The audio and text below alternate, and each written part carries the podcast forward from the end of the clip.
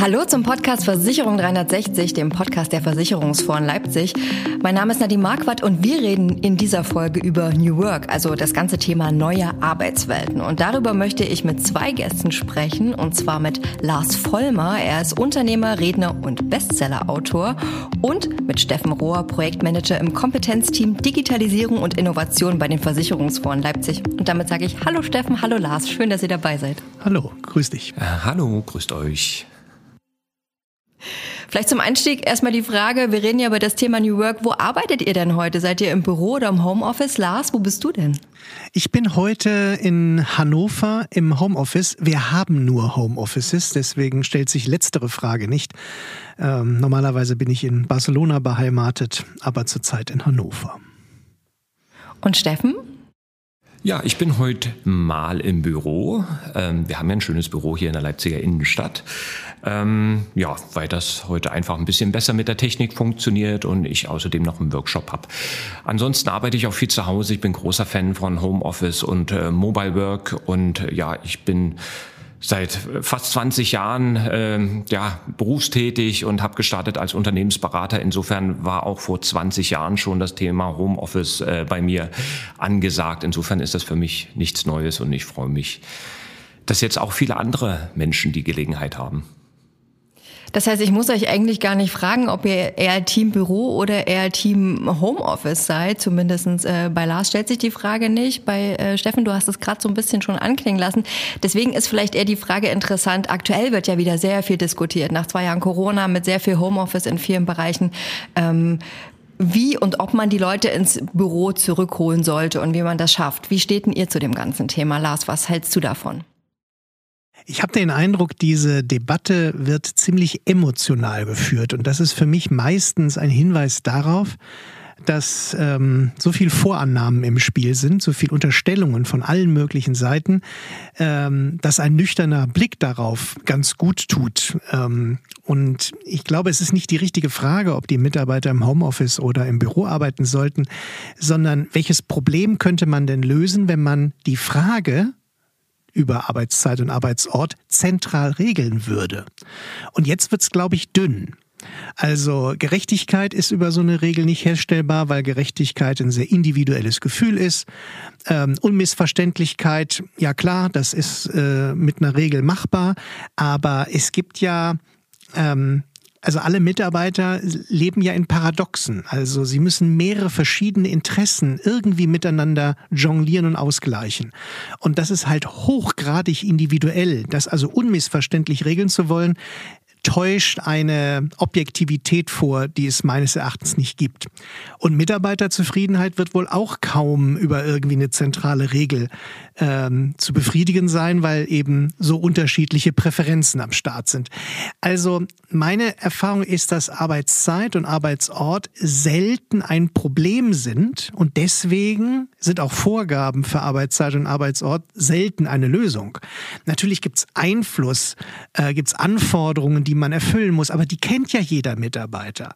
Ähm, und ich würde es wahrscheinlich natürlich sehr zugespitzt auf den Punkt bringen, wenn ich schon viele, viele, viele Zehntausende Euro für Mitarbeiter ausgebe als Unternehmen, dann darf ich denen sehr gut zutrauen, dass sie selbst einschätzen können, wo ihre Arbeit am besten erledigt werden kann. In all den Sachzwängen, in all den verschiedenen Richtungen, in die Mitarbeiter gezogen werden, sowohl von den äh, individuellen Familienverhältnissen als auch von allen individuellen Arbeitsbedingungen, die können das schon weitestgehend selber. Ich bin da optimistisch.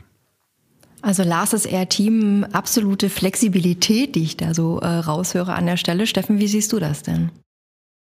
Ähm, ja, vielleicht da erstmal so ein bisschen in, in die in die Unternehmen, wie da die Situation so aktuell ist, ähm, da nehme ich so wahr, dass also es werden viele Betriebsvereinbarungen dazu geschlossen und es wird versucht, äh, quasi das Ganze formalistisch zu regeln.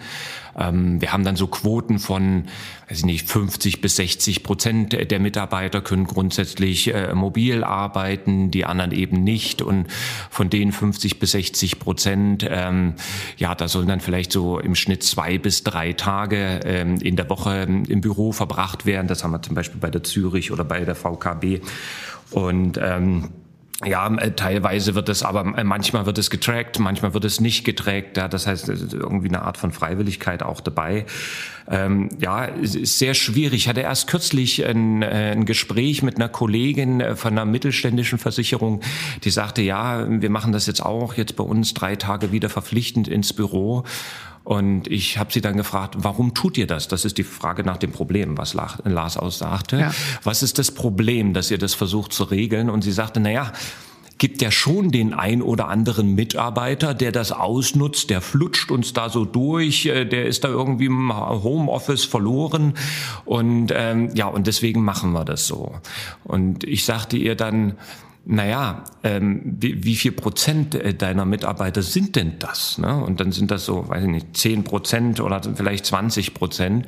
Und ich sagte dann eben zu ihr, das bedeutet aber auf der anderen Seite, dass die anderen 80 oder 90 Prozent, also die große Mehrheit, du quasi äh, in gewisser Weise bestrafst und dort mit einer Regel belegst sozusagen, ähm, die für die Kollegen vielleicht das Arbeiten wieder schwerer macht. Und ähm, ja, deswegen, ich finde es eine sehr, sehr individuelle Sache und ich bin ganz bei Lars, dass ich sage, wenn ich Mitarbeiter habe, die für mich doch eine sehr, wie soll ich sagen, eine wesentliche Tätigkeit ausführen, ich denen auch viel Geld bezahle oder gutes Geld bezahle, und ähm, dann spreche ich ihnen aber das Vermögen ab, dass sie selbst entscheiden können, wann macht es Sinn, ins Büro zu kommen und wann macht es keinen Sinn, ins Büro zu kommen.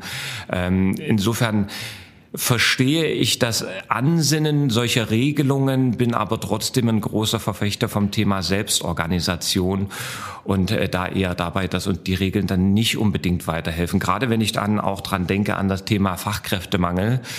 Äh, wenn ich dann vielleicht neuen Mitarbeitern sage, naja, muss er schon drei Tage ins Büro kommen und die sagen, ja, ich kann aber gar nicht ins Büro kommen, weil ich wohne wo ganz woanders. Ich möchte trotzdem eine Lanze für das Büro brechen, weil in der allgemeinen Debatte, gerade von Vertretern irgendwelcher neumodischer Begriffe wie New Work, wird dann immer gesagt, es muss allen Mitarbeitern ja möglich sein und erlaubt sein, im Homeoffice zu arbeiten wie gesagt, ich bin da auch für eine individuelle Entscheidung und trotzdem gibt es auch gute Gründe für das Büro und das ist nicht etwa Anwesenheitskontrolle. Das klingt mir sehr nach äh, Industriezeitalter und dampfende Maschinen. Und klar, mit Mitarbeiter in der Produktion müssen an ihrer Maschine sein, völlig klar. Aber ähm, das Büro hat noch einen zweiten Vorteil, nämlich es erhöht die Wahrscheinlichkeit für informelle Kommunikation. Äh, das sind die Kaffeeküchengespräche, die Gespräche beim Salatschnippeln, äh, das zufällige Treffen in der Kantine, ähm, nach dem Meeting vor der Tür nochmal weiter quatschend. Und all diese informellen Gelegenheiten erhöhen die Wahrscheinlichkeit für Ideen, die entstehen können womit ich überhaupt nicht sagen will, dass man nicht auch im, im Homeoffice hervorragende Ideen haben kann. Aber Ideen brauchen immer sowas wie einen Resonanzraum, damit sie sich verstärken ähm, und zu irgendwann womöglich Innovationen kommen. Und hier ist es wahrscheinlicher, und damit meine ich, wie gesagt, nicht schwarz-weiß, sondern nur wahrscheinlicher, dass dies im Büro passiert unter Anwesenheit von informeller, zufälliger Kommunikation. Die formalen Meetings beispielsweise, ja, die kann ich ganz großartig auch virtuell durchführen, aber das Spontane, das Zufällige ist seltener. Natürlich kann ich die Kollegin auch mal kurz anrufen oder wenn ich in der gleichen Stadt wohne, mich mal auf einen Café treffen. Aber es ist halt eben seltener. Und ähm, deswegen kann ich es gut verstehen, dass äh, Firmen, die auf viel, viel Innovation angewiesen sind, ihr Heil auch darin suchen, die Mitarbeiter wieder ins Büro zu beordern, um eben diese, diese, ich würde mal sagen, Innovationsarenen wahrscheinlicher zu machen. Da bin ich absolut bei Lars und sehe das genauso, dass das auch viele Vorteile bringt, im Büro zu sein. Ähm, es ist halt bloß die Frage, wenn die Mitarbeiter, die sich zu Hause verschanzen im Homeoffice und nicht erkennen, dass das wichtig ist eben zur Zusammenarbeit, für Innovation, für das ganze Informelle ins Büro zu kommen, ob das dann tatsächlich auch die Mitarbeiter sind, die ähm, tatsächlich zu dieser Innovation, selbst wenn sie im Büro sind, äh, dann beitragen. Das ist sehr individuell, ja. Steffen, du hast ja gerade schon die Versicherungsbranche angesprochen und sie gehört ja einfach, weil sie eine lange Tradition hat an vielen Stellen. Es gibt Unternehmen, die sind über 100, 150 Jahre alt. Ähm, das heißt, es sind traditionelle Unternehmen und die müssen sich aber trotzdem den neuen Anforderungen der Arbeitswelt stellen. Und die Frage Homeoffice, Büro, Arbeitszeiten ist ja nur ein Aspekt der ganzen Sache. Aber ich würde ein bisschen genereller fragen und zu sagen, habt ihr denn äh, sozusagen die Erfahrung gemacht äh, oder würdet ihr das bestätigen, tun sich traditionelle Unternehmen wie Versicherungen eurer Meinung nach ein bisschen schwerer mit dem Thema neue Arbeitswelten? Lars, wie siehst äh, du das?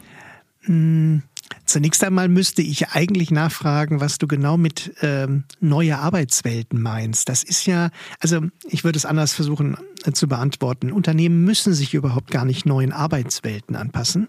Sie müssen sich veränderten Wettbewerbssituationen äh, anpassen. Und äh, natürlich gibt es auch den Wettbewerb um neue Mitarbeiter, also ist auch einer.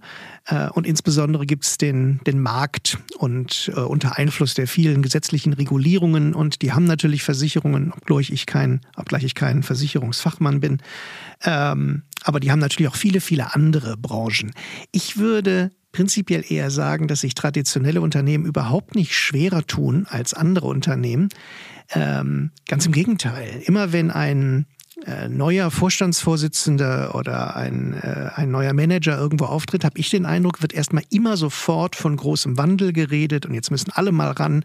Und ständig werden in Unternehmen neue Initiativen gestartet, die einen Wandel bringen. Also Zuerst mal der Wunsch nach Veränderung ist in traditionellen Unternehmen genauso groß wie in anderen und auch der von hoher formaler Macht getriebene Wunsch nach Veränderung ist sehr, sehr groß. Also es gibt kein Zurückhalten oder Wegducken von solchen Unternehmen. Äh, das kann ich nicht erkennen. Obgleich, und aber auch da unterscheiden sich wieder traditionelle und nicht so traditionelle Unternehmen nicht, es gibt äh, relativ wenig Verständnis, wie Wandel von Organisationen funktioniert.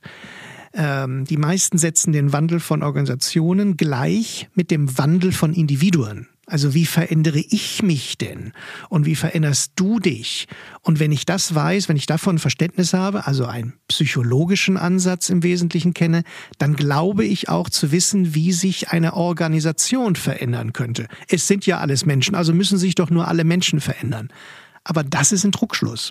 Organisationen handeln anders als einfach nur eine Ansammlung von Individuen. Gruppen sind nicht einfach nur viele Individuen, sondern äh, es, sie erzeugen Eigendynamiken. Sie äh, agieren schon fast wie ein eigenes Lebewesen, wenn auch ohne Bewusstsein. Und dieses Verständnis, wie soziale Systeme, sagt der Fachmann dazu, ähm, funktionieren, wie sie nicht lenkbar sind, also nicht kausal, mechanistisch lenkbar wie eine Maschine, wie sie nicht einfach mit Anreizen in eine ganz bestimmte Richtung zu treiben sind. Dieses Verständnis wächst erst so nach und nach, wird in der Managementlehre fast gar nicht ausgebildet, immer nur floskelhaft und überschriftenhaft. Ähm, und so, so fehlt es in vielen Unternehmen, längst nicht in allen, an einem grundlegenden Verständnis, wie Organisationsentwicklung überhaupt passieren kann. Äh, da sehe ich den größeren Handlungsbedarf als in irgendeiner grundsätzlichen ähm, Haltung, dass es einem traditionellen Unternehmen schwerer fallen könnte. Das kann ich nicht beobachten. Ja, vielleicht von mir so ein Blick, die Beobachtung aus der Versicherungswirtschaft, was ich da wahrnehme. Und da nehme ich schon wahr, dass sich die Unternehmen schwer damit tun. Wenngleich eigentlich jedes Unternehmen, was ich kenne, Initiativen hat, was sich mit Veränderung der Arbeitswelt ähm, beschäftigen. Und das waren sie auch ähm, ja, getrieben oder gezwungenermaßen ne? in den zwei letzten Jahren durch Corona und ähm, ja, äh, Technikausstattung, mobiles Arbeiten, dass das möglich wurde. Ähm, äh, viele haben Initiativen, dass sie neue Räume gestalten, eben dafür, dass jetzt eben nicht mehr alle Kollegen im Büro sind, dass mehr auf Interaktion, das, was du vorhin sagtest, mit Innovation, dass Innovation entsteht, dass dafür auch die richtigen Räumlichkeiten da sind äh, viele beschäftigen sich aktuell mit Desk Sharing. Also da ist schon einiges los bei den Unternehmen.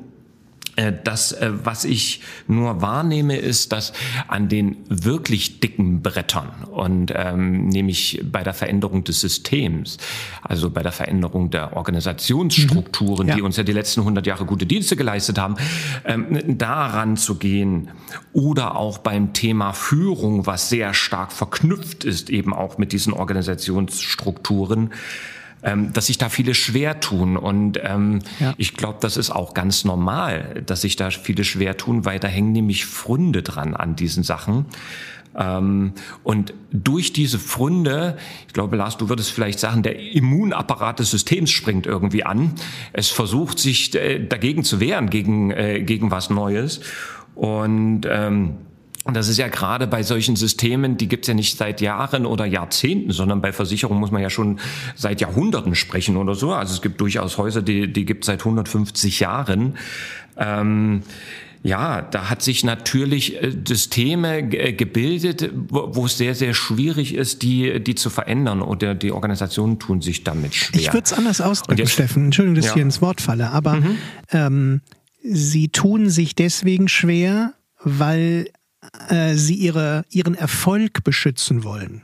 Und nichts ist verständlicher als das.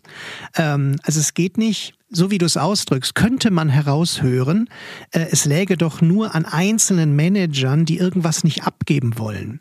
Ich weiß, dass du anders darüber denkst, aber so, ähm, so, so hätte man es gerade verstehen können. Und diesen Eindruck möchte ich gerne ausräumen. Das ist so ein, so ein großer Mythos, dass Veränderungen immer daran scheitern würden, dass es doch den einen Herrn Müller oder die eine Frau Schulze gäbe, vielleicht auch drei oder vier, die eigentlich nicht wollen, die ihre Macht nicht abgeben leben wollen.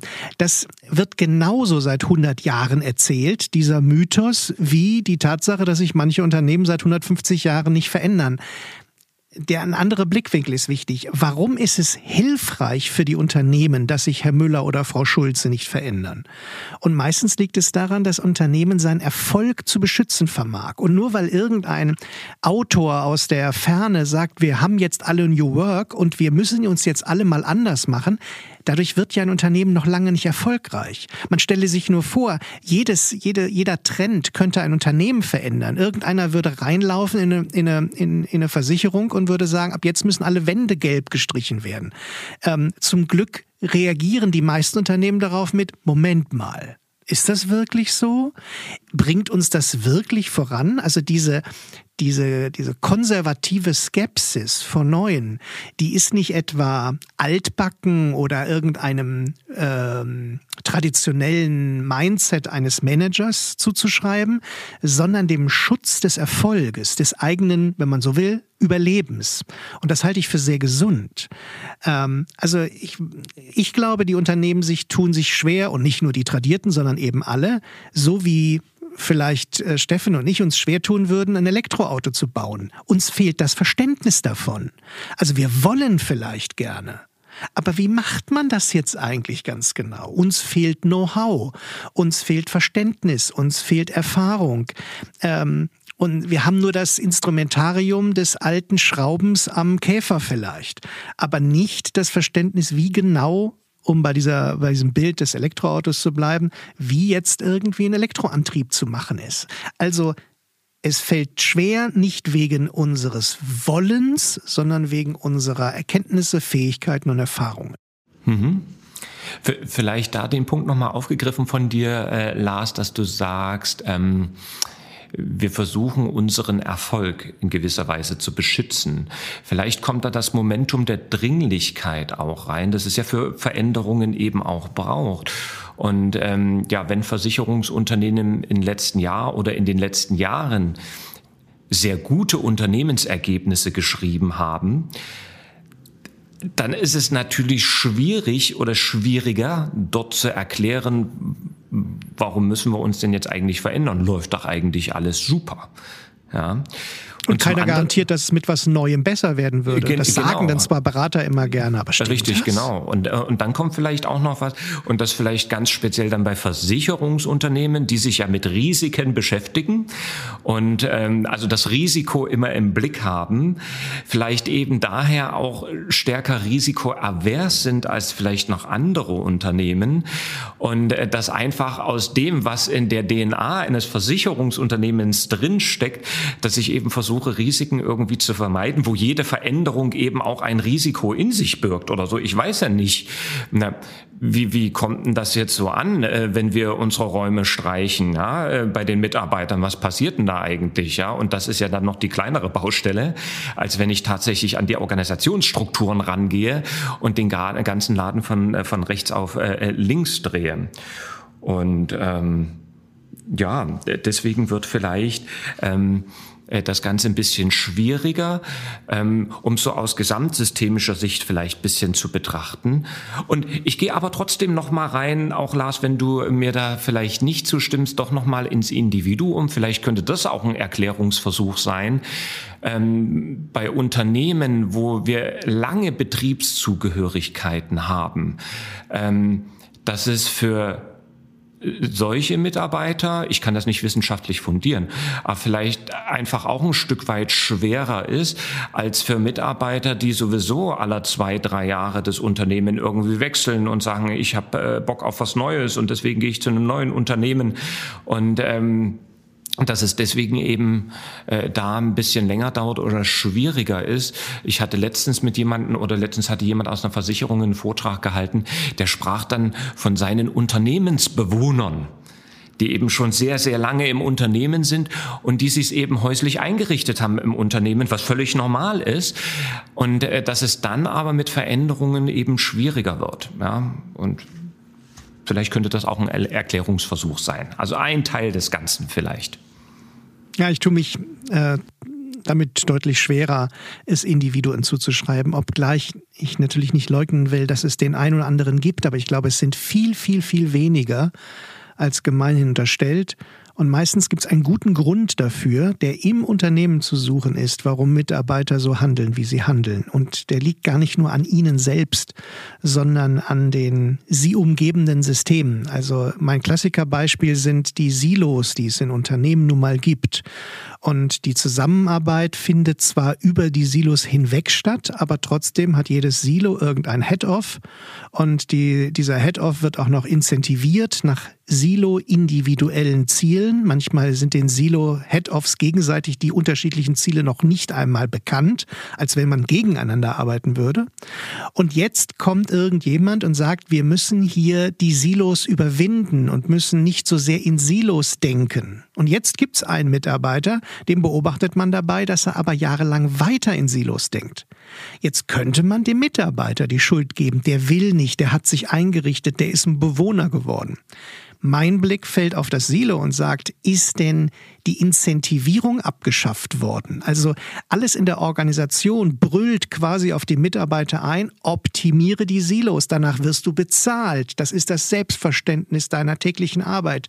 Und gleichzeitig ruft jetzt jemand, aber du darfst nicht so sehr in Silos denken. Das macht ja regelrecht schizophren und kaputt. Also wenn sich die Struktur nicht verändert, dann hilft das Denken, das Mindset kein Stück weiter. Also was, was treibt den Mitarbeiter dazu, so zu handeln, wie er handelt? Diese Frage finde ich zielführender, auch für Veränderungen im Übrigen, als ähm, die Frage nach, so die implizite Frage nach dem Schuldigen. Vielleicht noch mal zu dem ganzen Thema Veränderung, Wandel. Sowas passiert ja nicht von heute auf morgen. Das, da haben wir, glaube ich, Konsens an der Stelle. Aber gerade beim Thema New Work, glaube ich, gibt es oft unter, viele Unternehmen fangen an, haben gewisse Ansätze, laufen dann vielleicht los, aber vielleicht gibt's äh, kommen sie da nicht so richtig voran oder wundern sich, wie startet man denn am besten in so New Work Projekte? Was wäre denn da euer Ansatz, wo ihr sagt, das äh, könnte gut funktionieren? Steffen, du hast ja auch immer mal Beispiele aus der Praxis. Äh, hast du da, würdest du sagen, okay, so könnte man das machen oder ist es immer sehr individuell nach Unternehmen unterschiedlich? Naja, viele sind ja immer noch auf der Suche nach so, so Best Practices, ja, also so nach so einem Blueprint, ne? Wie geht denn das jetzt eigentlich? Ähm, ja, ich, ich glaube, das ist, äh, das ist schwierig in unserer ähm, heutigen Zeit, in, in der Welt, in der wir leben. Ähm, was sicherlich äh, Sinn macht, ähm, das sind vielleicht eher so ein paar Prinzipien aufzustellen als Best Practices. Und äh, ein so ein Prinzip könnte eben sein, Mitarbeiter mit einzubeziehen, ähm, sich Zeit zu nehmen, an den Gründen zu arbeiten oder nicht zu arbeiten, aber die herauszufinden, warum müssen wir uns eigentlich damit beschäftigen, ähm, warum macht das für unser Unternehmen äh, einen Sinn? Und daraus vielleicht auch äh, Ziele abzuleiten, um die auch wieder zu kommunizieren im Unternehmen, um möglichst viele Kollegen auf dieser Reise äh, mitzunehmen und sich wirklich dafür Zeit zu nehmen, anstatt loszulaufen und mit isolierten Maßnahmen dann irgendwie ähm, zu beginnen. Ähm, und, und, und was das eigentliche Problem vielleicht gar nicht löst, wenn man das ähm, vielleicht gar nicht gar nicht so kennen. Den Punkt würde ich stressen wollen und nochmal betonen. Ähm, welche Probleme haben wir als Organisation gerade? Nicht, was wünschen wir uns? Nicht in, im, in der Zeitung 1 stand drin, ähm, wir müssen agil werden und in Zeitung 2 stand drin, es ist doch eher a New Work, sondern vielmehr, was für Wertschöpfungsprobleme. Dieses Wort ist mir wichtig. Äh, haben wir? Also wo sind wir dem Wettbewerb unterlegen? Wo ist der Wettbewerb schneller, flexibler, äh, vielleicht günstiger, vielleicht attraktiver in irgendwelchen Sachen? Wo verlieren wir Aufträge? Ähm, das immer nur das als Ausgangspunkt für Veränderungen nehmen. Also nicht die Mode zu benutzen als, ach, lass uns doch mal, vielleicht hilft uns das ja bei irgendwas, sondern andersrum anzufangen, wo haben wir ein echtes Problem? Was darf so nicht bleiben, nach außen gerichtet? Und dieses Problem sich zu schnappen und sich dann zu fragen, das haben wir ja bisher sonst wäre es ja kein Problem, immer auf eine bestimmte Art und Weise organisiert. Jetzt lass uns das mal anders organisieren. Nicht irgendwie anders, sondern hier kommen jetzt wieder Erfahrung, Erkenntnisse, ähm, äh, Know-how dazu. Aber jetzt dieses spezielle Problem sollten wir mal organisatorisch auf eine andere Art und Weise lösen. In der Hoffnung, und das ist fast schon ein wissenschaftliches Experiment, dass wir damit den Kunden mehr zufriedenstellen als vorher, den Wettbewerb unruhiger machen als vorher. Und das ist der Maßstab. Also die Organisation, wie bei einem Fußballspiel, die neue, die neue Taktik ist besser, wenn wir ein Spiel, was wir bisher verloren haben, jetzt gewinnen. Nicht, dass ein ähm, äh, irgendein Zuschauer sagt, das war jetzt aber netter, sondern ob wir es gewonnen haben, was wir vorher verloren haben. Also Ausgangspunkt von Veränderungen sollten immer konkrete Probleme und nie Moden, nie interne Vorstellungen sein. Also um das Beispiel von Steffen aufzugreifen, ähm, äh, wir müssen nicht, kein Unternehmen muss partizipativer sein. Es sei denn, es löst ein signifikantes Problem, aber nicht partizipativ ist kein Problem, sondern zu langsam wäre ein Problem, zu wenig Innovation wäre ein Problem. Und dieses Problem müssen wir lösen. Jetzt können wir es ja mal gucken, was passiert, wenn wir in einem ganz bestimmten Team partizipativer arbeiten, was immer das auch heißt. Ich wäre da eher skeptisch. Aber wenn das gelingt, damit innovativer zu werden, dann war es richtig. Wenn nicht, müssen wir überhaupt nicht innovativer werden. Denn vielleicht ist es äh, partizipativer. Denn vielleicht ist das wenig partizipativ ein, bis, ein Ausdruck des bisherigen Erfolges. Warum sollten wir den riskieren? Nur weil es eine Mode gibt. Also äh, ihr merkt schon, ich bin ein großer Verfechter davon, problemorientiert im Außen, wir sagen immer externe Referenz, äh, eine, einen Wandel zu starten und nicht aus einer Mode heraus. Ich glaube, wir könnten an dieser Stelle noch über ganz viele weitere andere Themen diskutieren, die wir gar nicht äh, leider schaffen an der Stelle. Über das Thema, wie muss sich vielleicht Führung verändern? Wie bekommt man äh, Fachkräfte, neue Leute? Wie hält man die, die da sind? Also das Thema ist ja unglaublich breit und das können wir gar nicht abbilden. Aber eine Frage ähm, hätte ich noch zum Schluss für euch, nämlich die ergibt sich sehr aus dem, was ihr gerade gesagt habt. Und zwar, wenn es darum geht, diesen Probleme zu definieren, diesen Wandel zu steuern, glaubt ihr, dass, das, dass man das rein intern lösen kann innerhalb der Organisation oder braucht man dafür immer externe Hilfe, einfach um mal den Blick von außen zu bekommen. Wie sind da so eure Erfahrungen? Lars, vielleicht magst du anfangen. Gerne.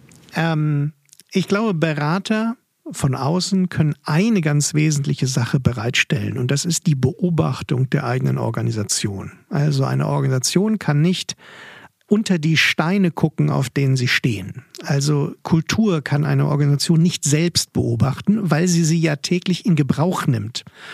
Ähm, das können deutlich besser Menschen von außen tun. Äh, aber diese Experimente, diese gezielten Experimente starten, diese Selbstbeobachtung, dieses Reflektieren an den echten Problemen, das können Unternehmen sehr gut alleine. Deswegen sind sie überhaupt nicht zwingend auf Berater angewiesen. Im Gegenteil, hier kommt ja ein Problem zutage, was, was Steffen vorhin auch schon angesprochen hat. Ähm, logischerweise, verständlicherweise, ich war selber lange Jahre einer, deswegen weiß ich, wovon ich spreche, haben natürlich Berater eine eigene Agenda. Und nicht nur das, sie werden auch eigentlich daran gemessen, ob sie eine gute Idee haben. Also wenn ich einem Vorstandsvorsitzenden einer Versicherung als Berater gegenüber sitze, wird der mich irgendwann fragen, wie sollen wir es denn jetzt machen? Und wenn ich jetzt sowas sage wie, naja, Kulturbeobachtung, Experimente starten, auf die äh, Probleme hinweisen, äh, auf die Probleme referenzieren, die im Markt sind, dann fragt er mich, aber wie genau? Jetzt kommen Sie mal bitte mit Ihrem Vorschlag. Und es wäre eigentlich vermessen zu sagen, dass ich einen hätte, weil seine Organisation ist einzigartig. Aber dann kriege ich den Auftrag nicht. Also bin ich versucht, als Berater natürlich mit möglichst vielen Disclaimern einen konkreten Vorschlag zu machen. Und jetzt liegt man womöglich schon in der Falle, denn, denn den Entscheidern gefällt dann hinterher Vorschlag von Firma A besser als Vorschlag von Firma B. Aber welcher erfolgreicher sein wird, weiß man ja vorher überhaupt nicht. Ähm, also schon, dass so ein Beratungssystem zwischen Berater und Auftraggeber entsteht, kann schon zu vielen Problemen führen. Erst recht, wenn auch noch gepitcht wird. Ähm, das sind alles eher, ähm, ich sag mal, Rituale, die eher mehr Probleme bringen als mehr Lösungen. Aber wie gesagt, es gibt was von außen, was äh, unique ist und das ist die Beobachtung einer Organisation. Den Rest kann eine Organisation mit guten, fundierten, ich bin wieder bei Erfahrung, Know-how und, ähm, und Fachwissen gut selber machen. Ähm, was, was ich wahrnehme, ist, dass ja, viele Unternehmen suchen noch nach dem Vorschlag und wie würdest du es denn machen? Und äh, ist immer noch der Versuch oder die Suche nach den Best Practices und Blueprints, äh, also nach dem klassischen Berater, der mir sagt, wie es geht.